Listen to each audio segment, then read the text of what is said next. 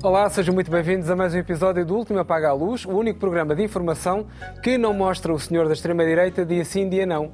Ou dia sim, dia sim, até. Vamos avançar para a análise das notícias da semana e para isso tenho comigo os melhores especialistas, a historiadora Raquel Varela, o especialista em comunicação Rodrigo Moita Deus e o jornalista Joaquim Vieira. Hoje a nossa Inês está ausente, mas regressará na próxima semana. Começamos, como sempre, em modo gordas, com as manchetes da semana.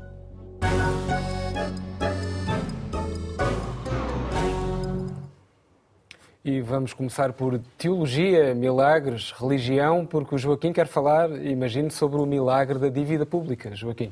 Sim, o próprio Paul Krugman, economista Nobel, respeitado, disse que a economia portuguesa é uma espécie de milagre.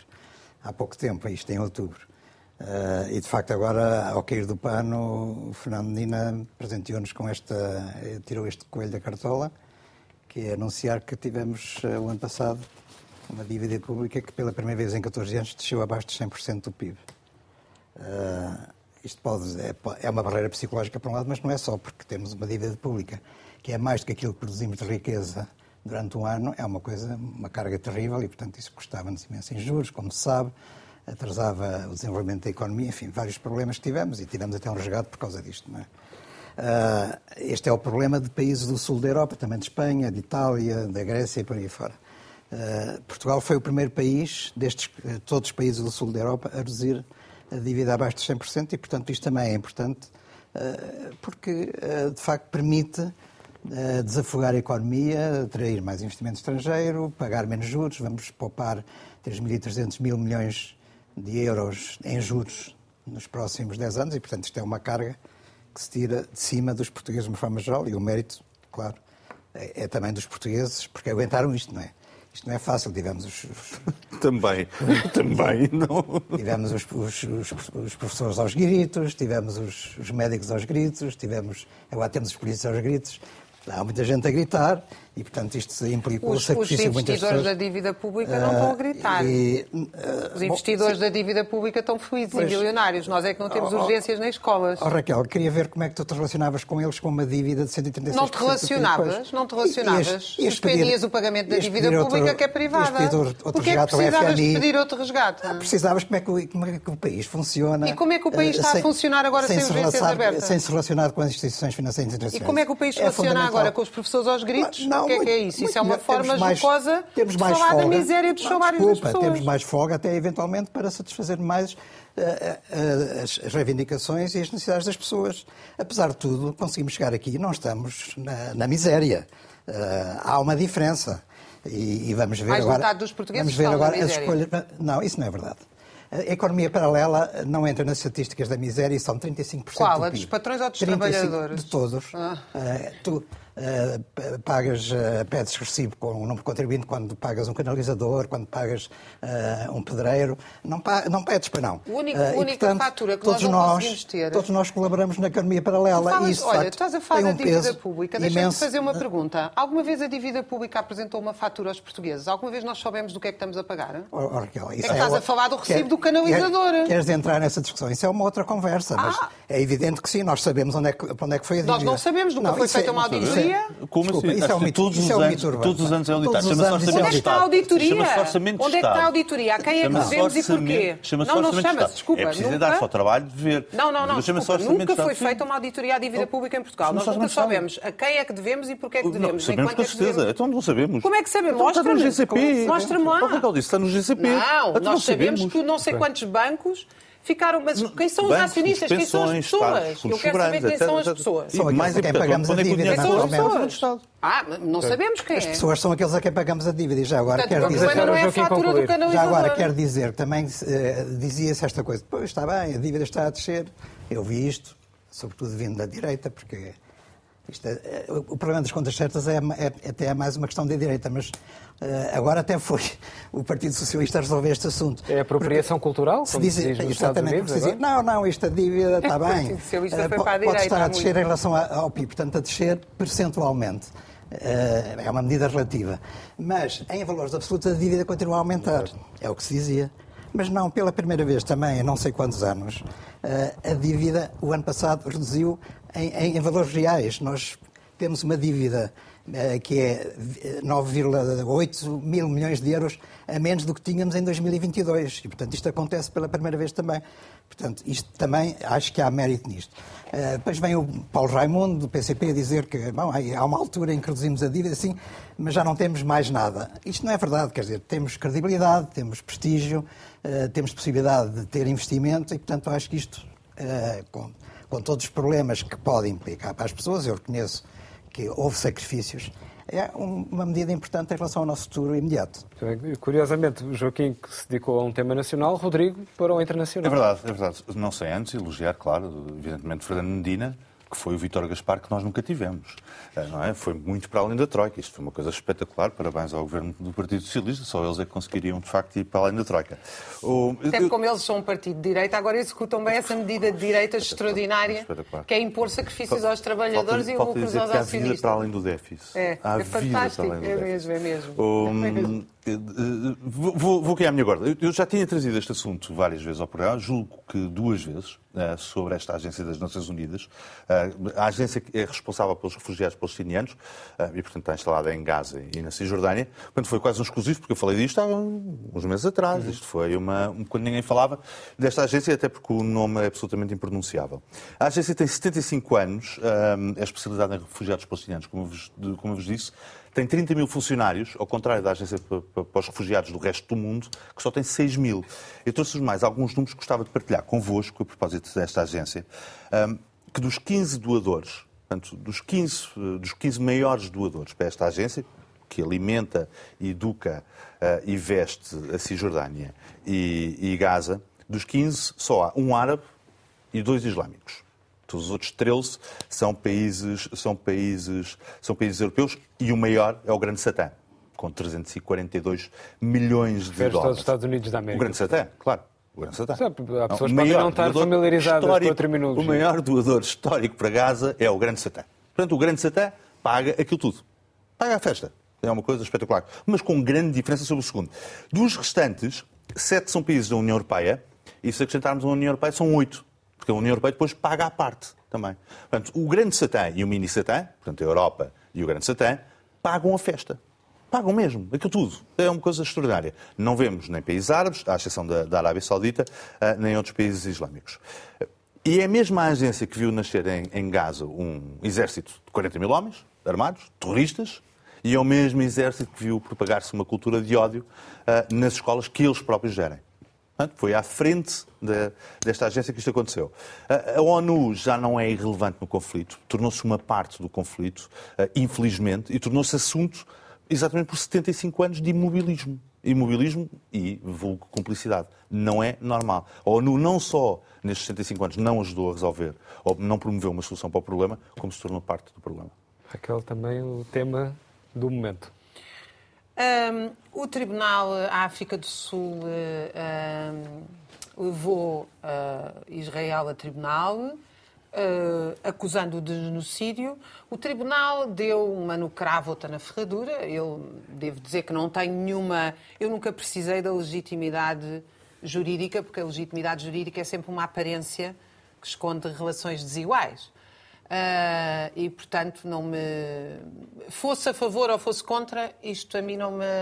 Não, não tenho nenhuma representação. Eu não deixo de ter a opinião que tenho, que Israel exerce terrorismo de Estado e um genocídio contra um gueto e uma prisão por causa das decisões do Tribunal. Mas é significativo do ponto de vista das relações internacionais, porque o Tribunal considerou plausível a acusação de genocídio, não a levou à frente, portanto, plausível, mas sem, eh, sem comprovar e considerou que devem ser feitas todas as medidas para acabar a matança de civis, uma vez que já mais de 20 mil pessoas foram executadas com as bombas de Israel. 27 mil, para dizer exatamente o que é que se passa, são executadas com bombas que, que caem do céu e mais de metade são crianças e mulheres. E não pede um cessar-fogo, o tribunal, mas é evidente que a medida de cessar-fogo decorre uh, da exigência de que é preciso parar o ataque a civis. Não há outra forma de parar o ataque a civis. A Agência das Nações Unidas agora foi acusada, tem 30 mil membros. Esta que falava e, o Rodrigo, precisamente. Sim, Maior é, empregador de Gaza. Uh, ela, uh, Israel acusou 12 de serem terroristas, sendo que o chefe da agência da ONU suspendeu imediatamente coisa que eu também tenho dúvidas sobre o que é que é suspender imediatamente, mas, mas enfim, a decisão foi suspender imediatamente estes 12. Quer dizer, de hoje para amanhã qualquer pessoa acusa outro terrorista, ele é suspenso. Eh, Quais são as provas, etc. Não sei, não conheço mesmo, portanto não sei. Só estou aqui a informar que eles foram imediatamente a suspensos, o que morto, acalmou, ser suspenso. o que não acalmou, a, eh, o que não acalmou as medidas eh, de Israel. Eh, Felizmente, eh, os países como a Espanha, a Noruega, a Bélgica e até a própria União Europeia eh, recusam retirar eh, o, financiamento a esta agência, que, que no fundo o que está a fazer é garantir. Eu ia dizer que é garantir que as pessoas não morrem, há fome, mas hoje em dia isso é impossível, porque eh, a situação está de tal maneira que, como Is- Israel bloqueou qualquer acesso a combustíveis, a medicamentos, a alimentos, na verdade o que, o que esta população de 2 milhões de pessoas está a ter é uma morte lenta à frente dos nossos olhos. Eu pensava que era já há dois meses que tinham, tinham, já estavam na morte lenta. E estão na morte Pois. lenta há dois meses. Sim, certo, certo. Portanto, Morreram 27 mil. Há segundo 10 as contas do crianças, Gaza. 10 crianças amputadas por dia sob as bombas Certo, do certo. terror de Israel. 10 crianças amputadas por dia. Certo. Nada de semelhante aconteceu em nenhuma guerra. Certo, certo, incluindo na guerra da Ucrânia, que tu defendes que deve haver sanções, bombardeamentos, armas, dinheiro. Portanto, é- qual é o peso e qual é a medida do teu mundo ocidental, dos valores que Do tu meu defendes? mundo Porque eu defendo valores Eu não ocidentais, sei, tu estás a cá, fraternidade e solidariedade. Não- não? Eu estou, mas Ah, eu não pronto. defendo os mesmos valores que tu. Há Então. vários mundos ocidentais e vários mundos orientais. Há vários islâmicos também. Nós não nos definimos por ser ocidente ou liberdade, oriente. segurança. Não é? bem. É com certeza um tema que vai regressar aqui. Não se vê fim para o conflito, pelo menos tão cedo. Agora vamos ao extra extra com o tema principal da semana.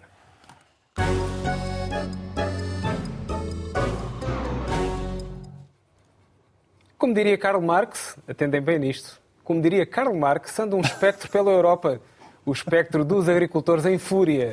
Começámos a ver o movimento nos países ricos, como a poderosa França, por exemplo, e entretanto, claro que a moda chegou cá. Questão importante: se a agricultura para, o prato fica vazio, razão pela qual este é um assunto de tratores pesados que tem de ser tratado com pinças. Só que, ao contrário daquilo que se passa com polícias ou com professores, as razões do protesto agrícola parecem um pouco menos simples de apontar, ou será que afinal é tudo muito fácil, Raquel?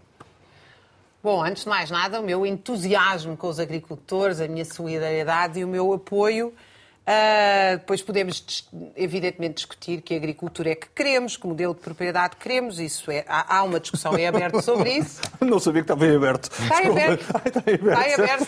Sim, Está em aberto. E a União discutimos- Europeia- Depois discutimos se ficamos com a as terras deles ou não, se, quer dizer, se A União expropriamos, platinizamos. Está latifundiária. Eu tenho- Está solidária com os latifundiários e tudo. Sim, sim, sim. Desta vez. Eu, Bom, eu estou muito estava solidário eu a convosco. dizer- estava seguir eu a tipo com as dizer- terras e formamos umas cooperativas. Estava eu a dizer que tenho a minha grande solidariedade com os agricultores, porque o que nós estamos a assistir é uma autêntica reforma agrária a favor das multinacionais, da indústria, do agronegócio.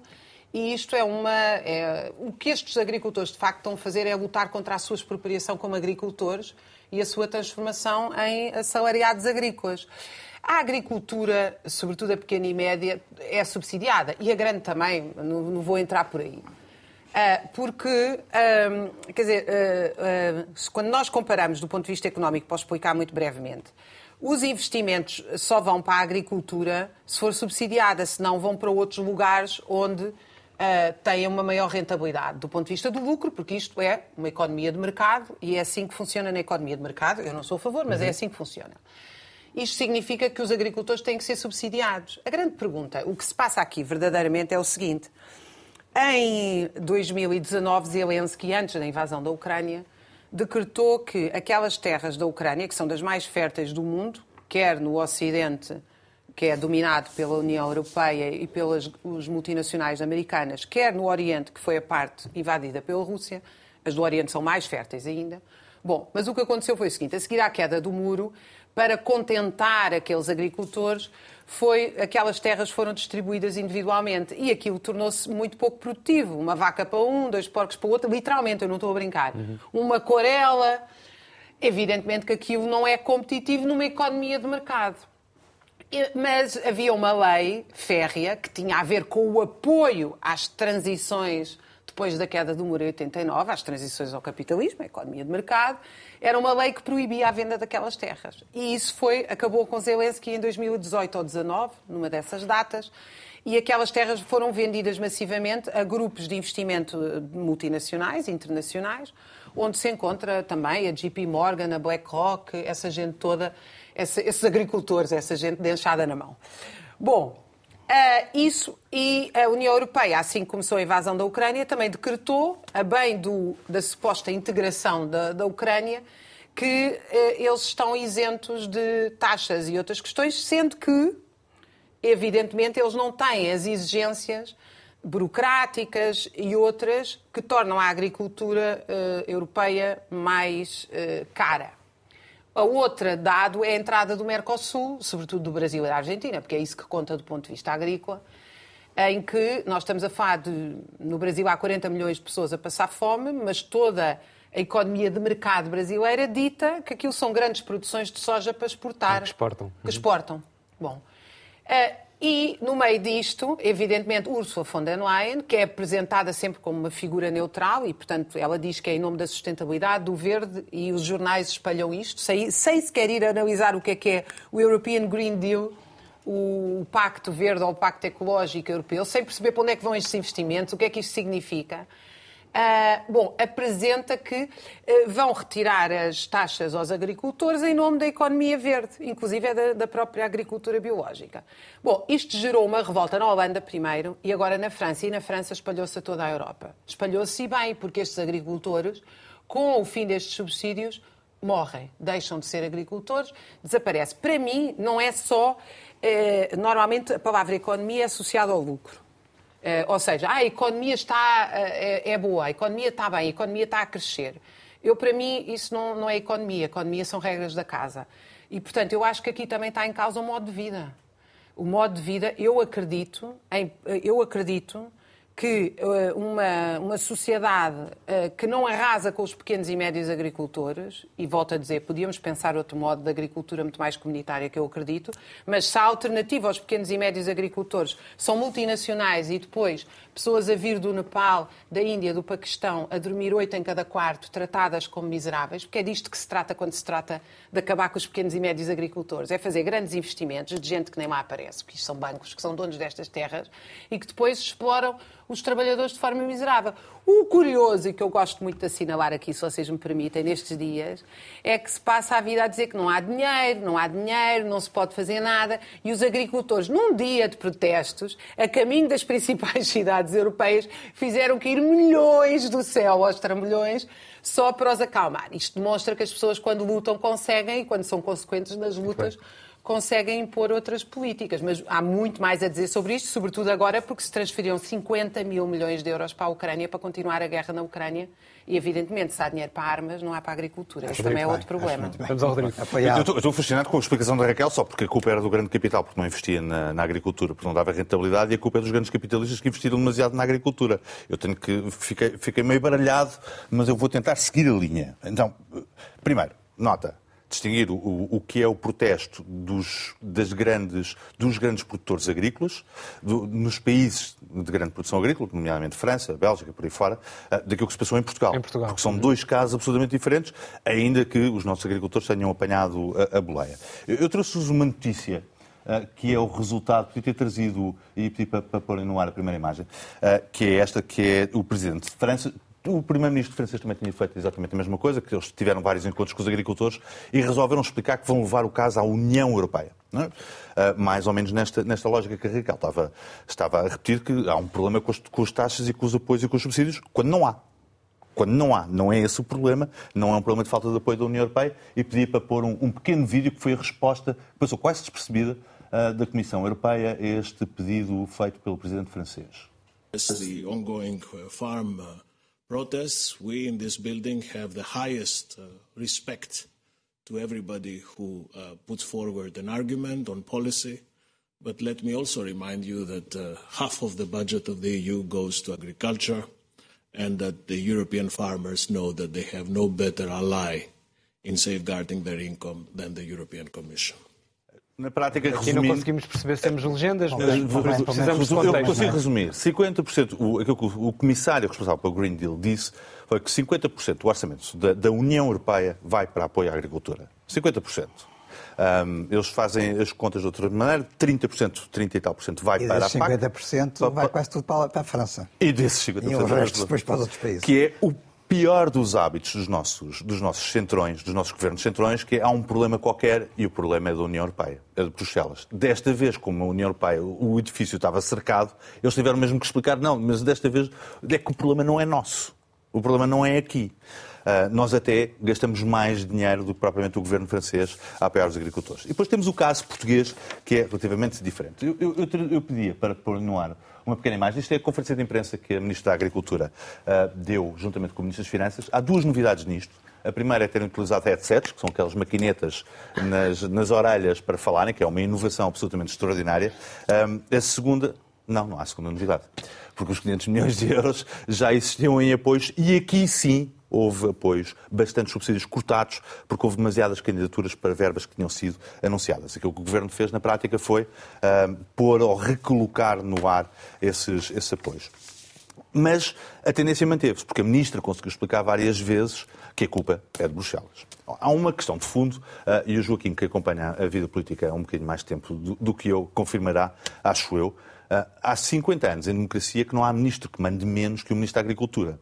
Na reunião do Conselho de Ministros. O da cultura, não sei. Quando existe. Calhar tão- quando Quando há. existe, Quando Pedro. há. Quando existe. Mas Ministro da Mas Agricultura... pastas acho- que rimam, agricultura e cultura. Agricultura e cultura, pronto. É, sim, o meu coração balança entre os É. dois, mas vamos, vamos, vamos. É que é o ministro que manda menos, é, é que é o mais irrelevante, não conta para o baralho, não mexe o ponteiro. Literalmente. Porquê? Porque o número de agricultores em Portugal tem vindo a diminuir ao longo das décadas, portanto, nem para eleitorado aquilo serve. Nem para eleitorado aquilo serve. A única arma que têm, de facto, e foi aquilo que os franceses aprenderam muito rapidamente, também porque têm uma boa tradição nisso, é fazer barulho. E têm tratores, que é mais chato de rebocar.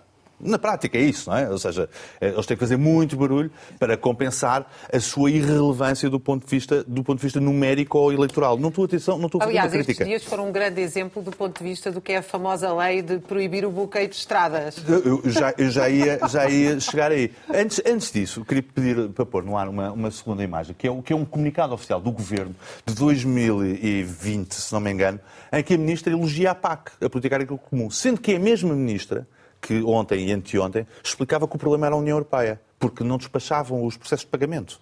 Estão os processos de pagamento todos despachados em todos os países. Era só mais o que faltava se as coisas não recebessem em horas. Em Portugal há sempre um problema.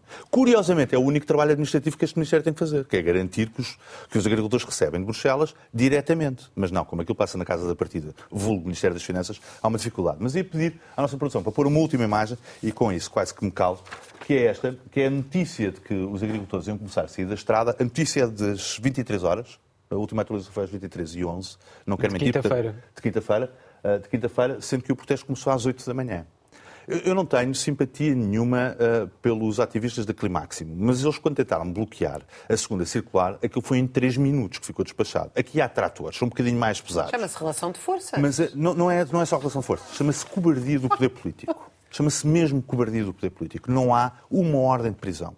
Bloquearam autoestradas. Eu não tenho, atenção, não estou com isto a dizer que Ainda sou bem contra que não há favor. ordem de prisão. Não, era só mais o que faltava não ver. Ainda bem que Aqueles não há miúdos, ordem de aqueles miúdos prisão. foram detidos. Aqueles miúdos foram detidos e bem. Estás a falar dos, E mudar dos povo todo. E mudar o Dos- povo todo e deixar cá só o governo. Oh, oh, oh, Raquel, eu, eu gosto, eu, eu, eu, tenho- eu como vivo num Estado de Direito, tenho aquela coisa das regras e das leis. E aquilo que eles fizeram é proibido. Mesmo que sejam leis completamente injustas, porque há 20 anos não era proibido bloquear Oh, oh, estradas para defender oh, os seus oh, Raquel, direitos. mesmo que sejam leis injustas, mas chama-se lei, uma pessoa tende a respeitar, ou então candidata-se a deputado, força Raquel, candidata-se a deputado, e tenta mudar a lei. É, é assim que o sistema funciona, é uma coisa primitiva que nós temos, chama-se Estado de Direito, democracia, tu democracia participativa, é neutra, tentativa, que é em que o homem é um voto e, portanto, em que as pessoas não julgam coisas. A lei é lei. Ele já disse que não tem que seguir as leis. Eu- exatamente, exatamente. Pronto. Não Eu falo- eu isso. nem percebo como é que, como é que por mim Não tem que isto. seguir leis injustas, não. Sendo que. Tu é que defines quais são as leis Não, injustas e não, eu, eu posso. Eu É posso. Olha lá, é desculpa lá, não. O Estado pode, com a força dos Raquel é um tribunais. juiz do Tribunal Constitucional. Oh, são as leis justas e as Eu não leis tenho, tu não tens um sentido, tu não tens um Não há sentido crítico eleições, sobre não há o que Assembleia da volta. República, não há, Não há, que tribunais, não há coisas nenhumas. Tu, tu tu que dizes subscreves quais todas as leis. Eu não disse quais eram as leis justas e injustas. Eu posso não concordar eu- com todas, mas tenho que sujeitar porque são as Ah, leis aprovadas pela República. Se eu não concordo, eu não deixo de ter pensamento crítico. Eu não deixo de ter pensamento oh, crítico porque existe um Estado. o, Rodrigo tem razão. Eu não sei se eles bloquearam propriamente as estradas. Bloquearam, bloquearam. Mas, Ah, não. Bloquearam, bloquearam, bloquearam mesmo. Havendo não. bloqueio, Aquilo era uma novela. É evidente, nós vemos- processar as pessoas. De manhã nós vemos o GNR dizer tem 10 minutos para tirar o trator, para tirar as viaturas. Estamos com um governo de gestão, De manhã às 9 da O problema é esse. O- Era aí que eu queria chegar. Não há autoridade. Era, aí que eu queria chegar. A autoridade é- está diluída. A lei ficou suspensa. Gosta ou não se gosta, não estou, sejamos razoáveis. Eu não peço ao polícia que antes de prevenir um crime ou antes de, de prender alguém que discuta a lei comigo. Não, ele faz, executa a lei. Presumo eu. Ah, faz, faz cumprir a lei. Desculpa, peço desculpa, que o termo, o termo é esse. Mas eh, o Parece que a campanha ou as eleições, ou a proximidade das eleições, teve um efeito suspensivo sobre a lei, ou sobre esta lei, para determinadas categorias. E não há nada de mais errado, porque é a mensagem que nós não queremos passar. Nós não queremos passar. Eu até acho que o Ministro da Administração Interna teve medo de mandar a polícia, porque teve medo que, o polícia, que os polícias se juntassem ao protesto dos agricultores. coisa, olha, Era- independentemente, também independentemente da também nossa opinião sobre isso, que é diferente, deixa-me dizer-te uma coisa. Tu estás a ter um olhar sobre a sociedade jurídica e o que eu estou-te a querer Ou dizer, jurídico. concordes não ou não? não há um olhar O que eu jurídico. estou-te a querer dizer, ouve, o que eu estou-te a querer dizer, concordes ou não, é que existe uma coisa chamada sociedade. O Howard Zinn, um grande historiador, Oh, dizia, oh, se, queres, oh. se queres não quebrar, Oh, oh, se queres quebrar a lei, falo pelo menos Oh, com duas mil pessoas.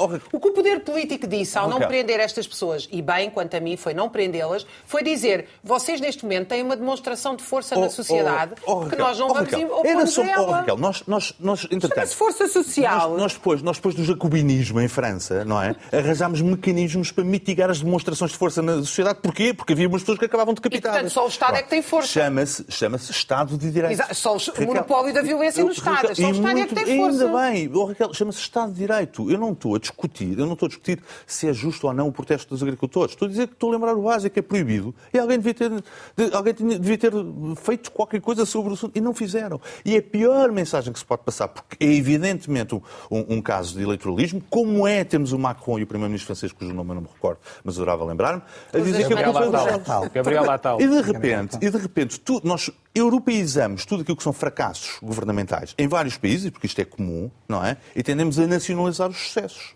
Não é? Nós nacionalizamos, parece que, é o, o- o- parece que os subsídios são pagos pelos governos nacionais. Não são. Não são, é orçamento comunitário. A ministra está a anunciar dinheiro que não é dela. Nu- Nunca teve no orçamento de Estado, nem sequer dos contribuintes Mas já portugueses. reparaste que essa foi a atitude da União Europeia? A União Europeia impôs esta lei de corte de taxas, mas a seguir os governos o- estão. oh, oh, governa, Raquel, vou governa, voltar a repetir. governa, governa, Raquel, reagir. vou voltar a repetir. Não, há uma reação Raquel, europeia. não houve corte de taxas. Claro que não houve, oh, Raquel, não houve corte de taxas. A única, o- as ta- os subsídios que foram cortados foi em Portugal.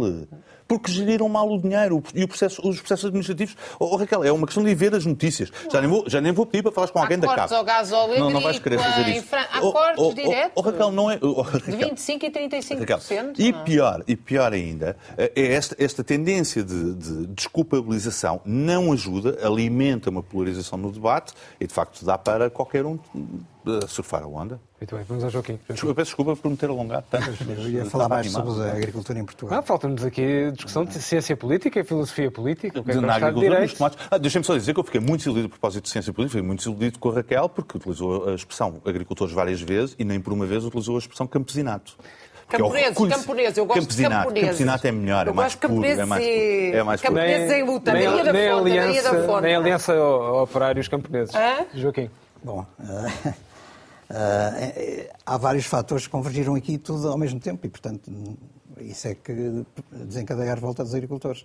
Eh, Por um lado, que a agricultura depende de vários fatores e, portanto, quando os vários fa- fatores todos convergem negativamente, eh, cria-se uma espécie de uma tempestade perfeita. Por um lado, a natureza, não é? A natureza em si, a agricultura em si já depende muito das condições naturais. Se tens seca durante dois anos seguidos, naturalmente eh, vais ter menos produção, as pastagens vão ser mais caras, tens que comprar eh, alimentos para o gado porque não existe, secou tudo. E nós vimos durante o verão reportagens eh, a dizer que os agricultores não tinham, não havia pastagem para o gado, portanto tiveram que investir nisso também. E portanto isto é muito, é muito imprevisível. Depende muito das condições atmosféricas e a verdade é que nós estamos num processo de desertificação e, portanto, isso tem implicações negativas para a produção agrícola. Uh, em segundo lugar, uh, aqui em Portugal temos uma questão que é a questão do individualismo do agricultor. O pequeno agricultor não gosta de se associar, não há emparcelamento. há muitos esforços das autoridades para fazer isso. Podia haver cooperativas, podia, era positivo no sentido em que se calhar tinham mais condições até para negociar a sua própria produção.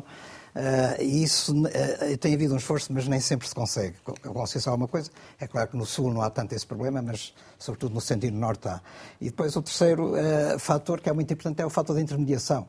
E hoje em dia o peso dos intermediários das grandes superfícies, os distribuidores sobretudo, pressionam muito os agricultores sobre o preço de venda dos seus produtos. Aliás, nós vimos agora reportagens ontem e hoje de, eh, de agricultores a dizer que vendem uh, os seus produtos agrícolas a meio, meio quilo, 40 cêntimos, uh, 50 cêntimos uh, o quilo, e que depois aparecem nos supermercados a vender a 2 euros e meio, 3 euros e por aí fora. Portanto, há a maior percentagem do bolo que depois o consumidor paga, vai para a distribuição e não vai para o agricultor. E, portanto, aqui também há um grande desequilíbrio e, e acho que era bom que se repensasse um bocado isto, porque provavelmente no futuro até porque, lá está, sendo aí subsidiada a agricultura na Europa, praticamente em toda a Europa, nós estamos a pagar duplamente. Pagamos do nosso bolso quando vamos ao mercado comprar as coisas, ao supermercado, e depois pagamos para o orçamento europeu, porque isso também nos sai do bolso. Quer dizer, a Europa não inventa dinheiro vindo de sabe-se lá de onde. E, portanto, estamos a pagar duplamente. Uh, e, e, provavelmente seria é uma transformação que é complicada porque isso implica inflação, aumento dos preços, etc. Mas se calhar não se está a pagar o preço justo pelos produtos, sobretudo ao produtor, eh, porque não há uma relação produtor-consumidor direta, como se sabe. Eh, diretamente do produtor ao consumidor, isso praticamente não existe. A distribuição tira uma fatia muito importante. E depois o problema do, do, do livre comércio. O livre de comércio nós aqui temos, por exemplo, as cebolas de Espanha. As cebolas de Espanha são muito mais baratas que as cebolas de Portugal, portanto, nós consumimos muito mais cebolas espanholas do que Portugal. Não há volta a dar a isso, não é? Ou nós temos possibilidades de concorrer com os espanhóis ou com outros mercados europeus, ou então não temos, e, portanto, é a nossa produção agrícola que é afetada. Eh, com muitos subsídios possa haver ou não, também, pois não, os subsídios é uma questão complicada. Não podes dar subsídios assim a fundo perdido, a torto e direito, só para compensar eventualmente, a eventual falta, a ausência de venda. Eh, é mais complexo do que isso. Eh, e, portanto, ou bem que se enfrenta à concorrência, ou então é preciso produzir outra coisa. Agora, o problema do livre comércio é sobretudo complicado quando tens países exteriores à União Europeia também a vender para a União Europeia. A questão do Mercosul, que já foi aqui mencionada. Mas ainda não há acordo. Não, não há acordo. Mas isso é, pode ser uma ameaça. E porquê? Ou é, até a questão da Ucrânia também. Porque esses produtores não seguem as normas que são impostas aos agricultores europeus. Concretamente, em relação à não utilização de certos produtos químicos e tudo isso para garantir a segurança alimentar. E, portanto, não têm que gastar tanto na produção, não têm tantos custos de produção como têm os europeus e, portanto, podem vender mais barato. E essa concorrência que vem do exterior é uma ameaça também sobre a agricultura europeia. Quer dizer, eu acho muito bem, eu sou de acordo, estou de acordo com o livre comércio, mas é como a questão da produção industrial da China, com a China. A China invadiu a Europa de produtos, mas eh, porque era muito fácil, e continua a ser muito fácil para os chineses ou para os indianos eh, produzir, porque uh, produzir a preços muito baratos, concorrenciais e que esmagam os preços europeus, agora vê-se o mesmo com os, os carros elétricos, eh, os carros elétricos produzidos na China vão esmagar o mercado europeu e o mercado americano. Porquê? Porque os trabalhadores na China vivem quase no limiar da sobrevivência, quase em regime de escravatura. Eh, na Índia também muito perto disso. Enquanto nós aqui temos direitos que são garantidos sociais muito bem aos trabalhadores e, portanto, custa muito mais produzir na Europa do que custa nos outros países. E, portanto, é muito bom, estou de acordo com o livre comércio, comércio mas é preciso que as regras sejam idênticas, cumpridas na Europa e cumpridas em outros países. E isso não tem acontecido. Portanto, isso causa desequilíbrios uh, muito, muito complicados. E podíamos ir por aí fora, pois há a questão da, da ecologia, porque é, é, é, preciso produzir também segundo regras ecológicas e há também apoios e subsídios à produção ecológica e os agricultores estão-se a queixar de que não recebem os subsídios Uh, correspondentes a isso, que são mais do que subsídios. Estão a pagar a transição energética. Exatamente. E depois há a questão da burocracia. E a burocracia que provavelmente foi a gota d'água aqui em Portugal que desencadeou esta revolta. E, portanto, a burocracia é uma responsabilidade do Estado. E, realmente, por um lado, é os subsídios, os apoios, se existem e se os agricultores estão a contar com eles, devem ser pagos.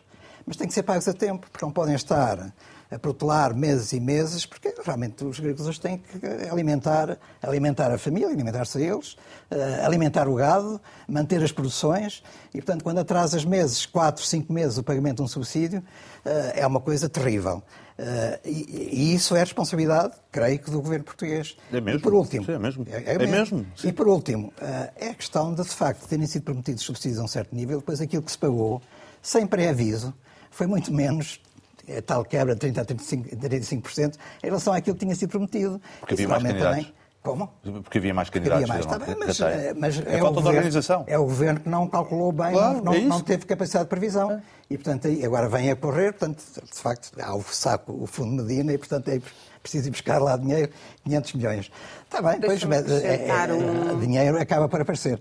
Mas, de facto, são muitos fatores que convergiram e que deram nesta, nesta revolta, e, portanto, que eu até acho que que é justificada também, e estou de acordo com o Raquel, não pelas mesmas razões, mas acho que realmente os agricultores tinham razão de protesto. Raquel. Então, eu queria dar aqui só um dado e uma referência interessante. O dado é que o lucro da Jerónimo Martins, do Pingo Doce, aumentou 33% o ano passado. Foi 558 milhões.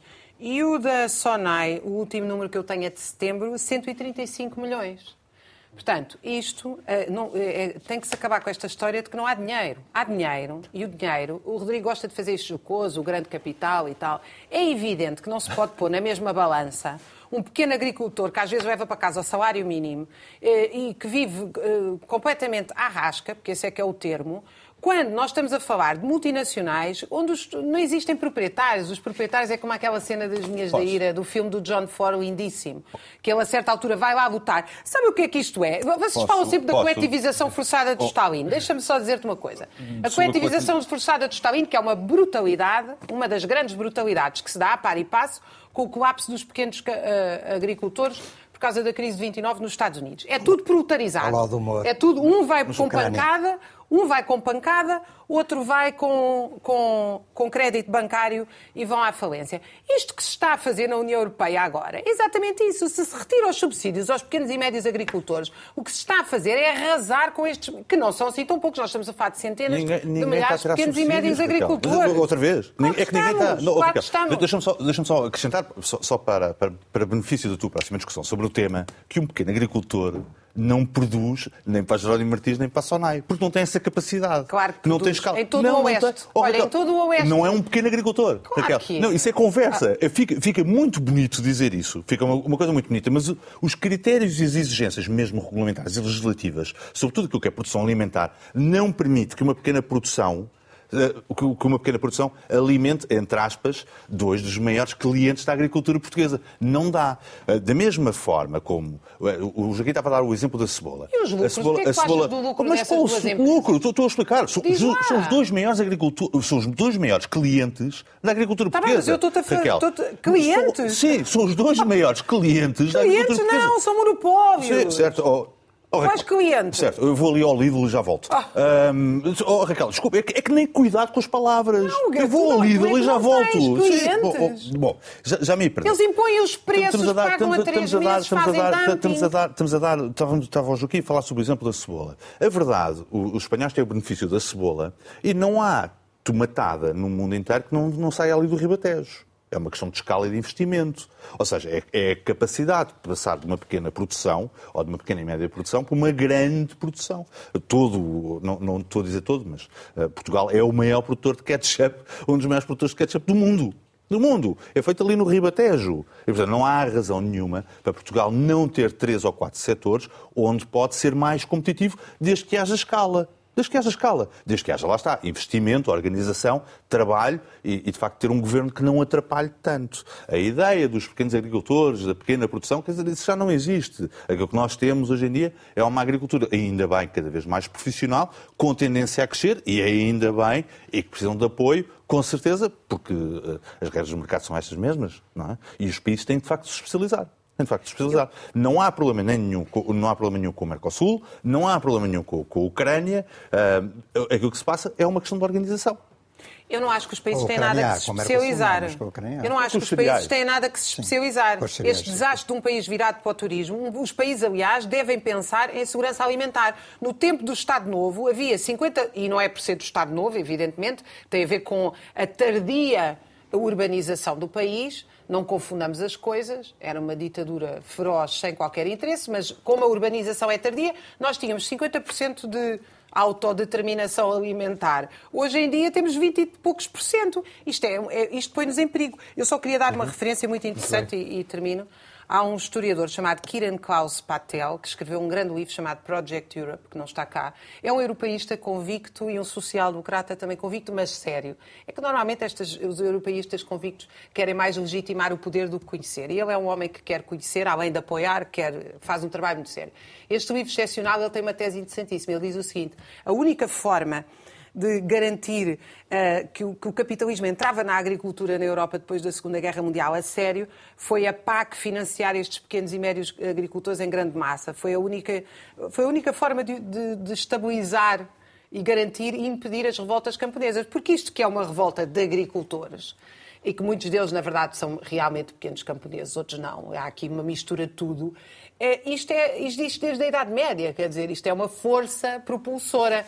E é muito interessante ver como, em apenas seis horas de manifestações, ou oito, a União Europeia e todos os países, aqui de El Rei, ai, o que é que nós vamos fazer? É muito interessante ver como a Europa ainda tem à perna um problema. Há, um problema. Tirando a parte da, da, da, Idade Média, há uma questão objetiva, e isso existe, e é uma das razões de protesto dos agricultores, especialmente na parte no, no franceses holandeses e belgas, que é a questão do tsunami regulamentar. Ou seja, o Green Deal vem trazer uma série de alterações que nós vamos começar a sentir no próximo ano. Alterações tão pequeninas, desde a reciclagem da roupa reciclagem, reciclagem de normas obrigatórias para a reciclagem da roupa, até ao endurecimento das medidas... O preço do gasóleo. Do preço do gasóleo, eh, por aí fora, por aí fora. Isto tem um impacto... As medidas ecológicas estão as, a penalizar muitas pessoas, não o, só os agricultores. O Green Deal tem, tem esse Está a impacto... uma revolta contra medidas ecológicas neste não. momento. Os agricultores começaram a receber, começaram a receber uh, tudo o que seja, uh, os quadros regulamentares que estão em discussão, e a discussão existe, e a maior parte dos diplomas estão prontos para, para sair. Portanto, nós estamos a falar de alterações para, para se implementarem nos, nos próximos meses. Que não têm nada de ecológico. Para, para entrar, reciclar a roupa, por acaso até tem, Raquel. Não, quer dizer... É, é financiamento ao mesmo. Implica, Vai ler o que é, que é o Green implica, Deal e quem é que usufrui. Eu, eu conheço o Green Deal. Eu, eu, é, que, é, que, eu conheço mesmo o Green Deal, por isso é que estou a falar so, sobre isto. Uh, e isto tem um impacto nos consumidores uh, e acredita-se, e acreditou-se, e provavelmente bem, que os consumidores europeus, que os cidadãos portugueses, que os cidadãos europeus estão prontos para dar este salto, em nome de facto de um futuro melhor, e a Europa até está a liderar. Ou seja, a crítica que se faz é que nós estamos muito, é, nós, Europa, estamos muito mais à frente do esforço de qualquer outro dos países. Agora, se há um bom motivo para fazer isso, é este. É este, quer dizer, faz sentido. Os agricultores como industriais, como uh, qualquer, outro, qualquer outro empresário, porque eles são empresários, os agricultores, lamento imenso, Raquel. Mas há vários um, tipos de empresários. Certo, uh, mas eles são empresários. Não uh, podes meter todos no mesmo saco. Tem, tem, vão sentir as dores de crescimento e as dores de mutação da, da, economia, porque a economia vai, de facto, mudar. Estamos pertíssimo do final e vamos um minuto a cada um para esta massinha crítica da semana.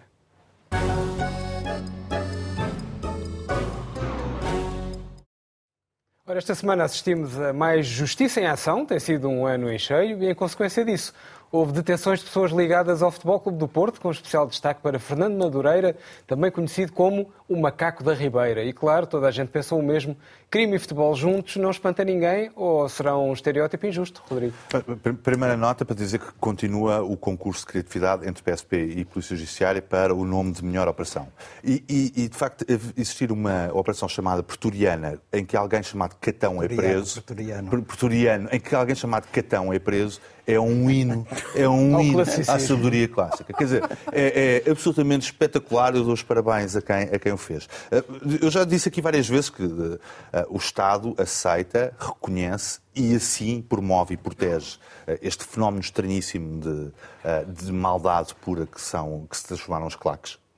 Todas elas todas elas, porque não é normal este comportamento. É uma, uma espécie de tolerância para com o mal que todos nós temos até por causa do comportamento do Estado, e parece que algo mudou. Não, não é de agora, mas pelo menos no Porto algo mudou agora. Deve ser existir um candidato eh, de certeza. Uma alternativa. É uma, é uma, é uma coisa espetacular. Parece mas ser um é dado diferente. Uh, parece um único dado diferente. Agora, este modelo de, de ter homens. uh, eu, eu lembro, vocês lembram-se daquelas imagens do Pinto Costa a chegar uh, por causa do processo do Pintorado com Uhum. 100 homens à E volta. as pessoas achavam que aquilo era normal. E as pessoas acharam que isso aquilo era. Muito bem. Vamos lá. Joaquim. Pois, realmente durou muito tempo. Pinto da Costa está no poder desde 1982, portanto há 42 anos. Ah, e tivemos, ah, como, como o Rui disse, já havia essa, todo espetáculo. Nós vimos tele- na televisão. Super Dragões, não sei o quê. Portanto, isto que aconteceu esta semana não espanta propriamente. Uh, iria acontecer mais tarde ou mais cedo se de facto, lá está, se fosse preciso aplicar o Estado de Direito, os princípios do Estado de Direito. Na semana passada tivemos o caso da Madeira. O caso da Madeira é um caso em que uh, a Madeira se tornou praticamente uma cota do PSD que levou a, a, Madeira desde que há autonomia regional, portanto, este, o pós-25 de Abril, desde 76. Só o Alberto Jardim, à sua conta, esteve no poder mais tempo do que esteve Salazar como chefe do governo. E, portanto, Bons isso já tempos. quer dizer qualquer coisa. O Para Pinto da Costa também aqui. já está há mais tempo no governo do que esteve o Salazar no poder, fosse Ministro das Finanças ou fosse, ou fosse Primeiro-Ministro. Portanto, é preciso sublinhar isso. Eu acho que, de facto, os, os locais, os sítios, as instituições em que o poder se perpetua na mesma pessoa sem haver alternância, podem tender para, para apodrecimento de situações deste género e, portanto, acho muito bem que, que a Justiça intervenha. Muito bem. Vamos E a lei rematar. rematar passo Faça a piada cumprir. com o futebol. Eu não tenho, não, não, não acrescento nada, acho que é, enfim, sempre, sempre associei o futebol a negócio, que é a negação do ócio, é daí que vem a palavra. Ah, portanto, não associo um jogo e associo a violência. Evidentemente que vão-me dizer, não é assim em todo o lado, não é assim em todas as claques. Eu, é assunto que me dá medo. Muito bem. Ficamos assim. Catão o velho ou catão o novo? Essa é que é a questão. Fiquem abertos, quem sabe para a próxima operação, mas tudo o que é classicismo é bom. Fechamos com o Vida Baita Jornada, também com imagens de cada já clássicas.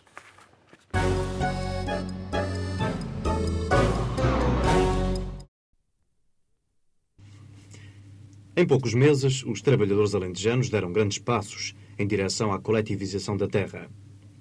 Os membros das cooperativas integraram mesmo as parcelas da terra que eventualmente possuíam no património da comunidade, ou estão em vias de o fazer.